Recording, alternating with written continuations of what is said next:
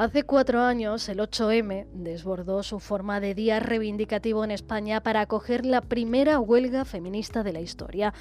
Cuatro eran los ejes que se definieron, laboral, educación, de cuidados y de consumo. Con este salto se pretendía demostrar que el feminismo era una corriente creciente e imparable, que iba más allá de la denuncia de los feminicidios y las violencias machistas y sobre todo se pretendía visibilizar de forma concreta que sin las mujeres el mundo se para, no funciona. Por eso no era una huelga de trabajo al uso, iba más allá. Llegaba a las esferas de cuidados que sostienen mayoritariamente las mujeres que, sin embargo, no se contabilizan porque su trabajo no está remunerado. Cuatro años después, Andalucía sigue siendo una de las comunidades autónomas donde hay convocada huelga feminista para este año, para este martes. De esta huelga, el 8 de marzo y de sus reivindicaciones hablamos con Marcela Rodríguez Poveda, integrante de la Asamblea Feminista Unitaria de Sevilla. Marcela, bienvenida a la Onda Local de Andalucía. Buenos, buenas tardes, Rocío, gracias. Bueno, ¿por qué cuatro años después de la primera convocatoria se sigue llamando a la huelga feminista?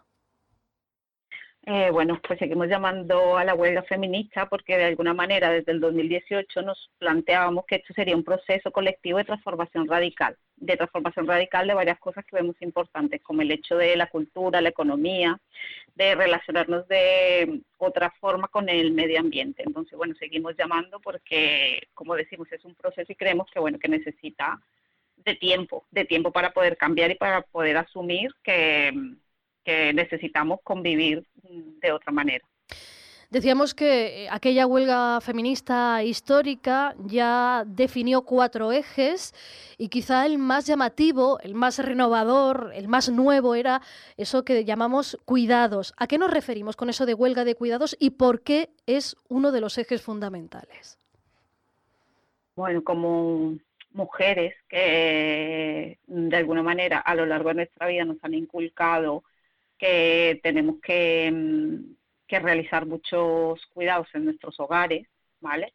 Queremos mm, de alguna manera ser visible que, que, el, que el mundo pues no sería sostenible, ¿vale? Sin toda esa parte eh, de cuidados que realizamos mm, que están invisibilizados completamente, que no están remunerados y que hacemos diariamente casi de, bueno, de manera natural, ¿no? Constantemente estamos cuidando a nuestras familias, a nuestras parejas, a nuestros compañeros de trabajo, amigos y, y de todo lo que gira a nuestro alrededor. Entonces, es verdad que son, son estas tareas con las que en realidad el mundo no podría sostenerse, no podríamos convivir y que en absoluto están reconocidas para las mujeres y de alguna manera eh, son tareas que nos ocupan tiempo y, y que hacen que, bueno, que, que nosotros no nos enfoquemos en, en otro tipo de cosas que nos interesan. Entonces es una reivindicación para nosotras muy importante eh, y que mm, eh, de alguna manera separen los cuidados para bueno pues para que sean reconocidos ¿no? y se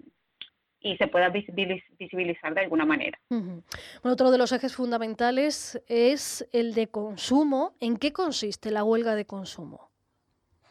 Bueno, la huelga de consumo eh, mm, tiene un poco la, el, sentido de que veamos que se puede consumir de otra manera, ¿no? Eh, estamos llamados a que eh, el día de mañana pues no consumamos, intentamos no consumir ningún producto, ¿vale? Para hacer una reivindicación, pero va un poco más allá, va de demostrar un poco que el modelo de consumo que tenemos ahora mismo no es sostenible, ¿no? Porque el modelo de consumo que hay actual es más de acumular objetos, derrochar alimentos, entonces el objetivo es un poco que podamos construir una mm, otras formas de consumo alternativo, mucho más cercanos, que más justos con el medio ambiente y más justos también con, con la sociedad, que no sea necesario que para que tengamos una serie de cosas o de alimentos tengamos que, que explotar a otros territorios o a otras mujeres.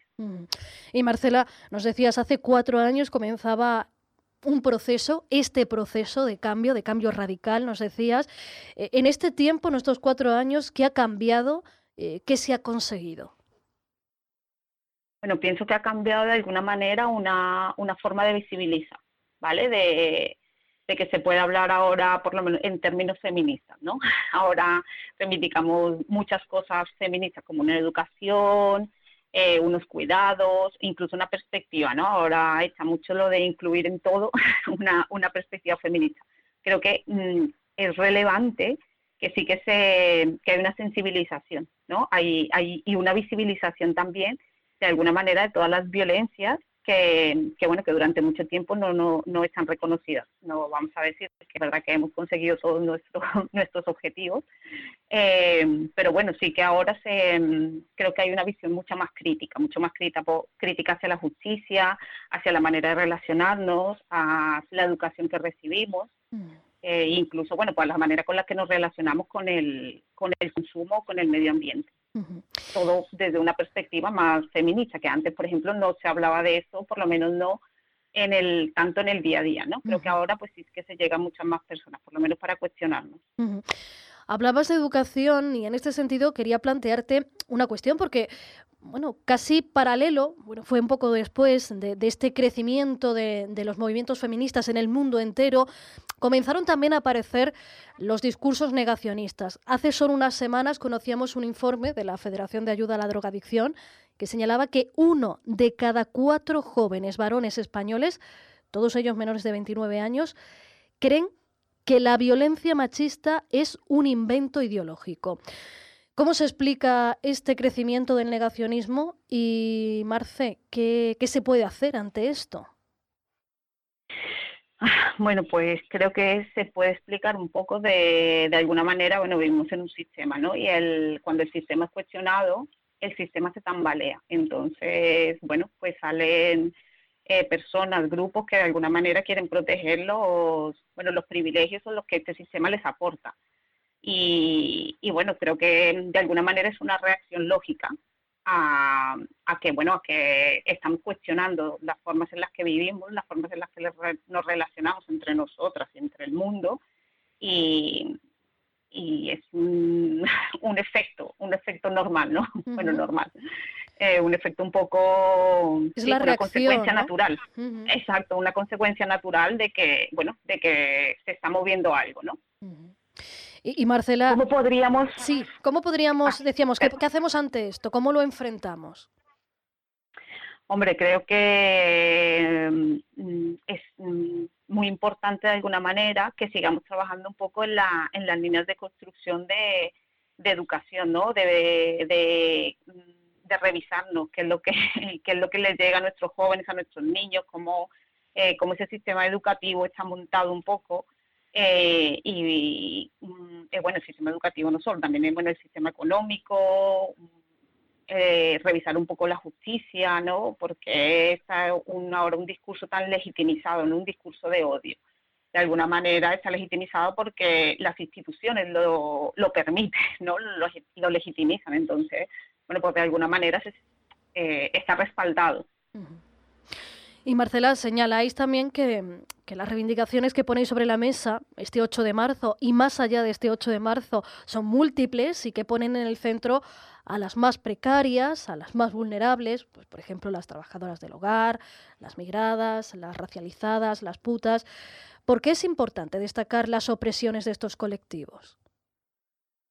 Eh, bueno, pensamos que es importante de alguna manera porque son las mujeres más, más vulnerables ¿no? Es verdad que, bueno, que el, el machismo, el patriarcado nos atraviesa a todas, pero bueno, las mujeres que, que, que tú has nombrado, las trabajadoras del hogar, las migrantes, las jornaleras, eh, las putas, las mujeres racializadas, tienen muchísimas más opresiones, ¿no? Y viven una discriminación por varias razones, ¿no? Por ser más pobres, eh, el hecho de, de no tener una, una situación legal eh, administrativa, ¿no? Que les permita también, pues, tener un trabajo en condiciones. Entonces, bueno, creemos que es fundamental poder apoyarlas porque de alguna manera también son las mujeres que, que sostienen los trabajos que, que, bueno que nos alimentan, que nos cuidan, ¿no? En el caso de las trabajadoras del hogar, que bueno que ni siquiera eh, está ahora mismo no les han reconocido el, el, el, sueldo, ¿no? El sueldo, el sueldo base que ha subido, pues no se lo han reconocido.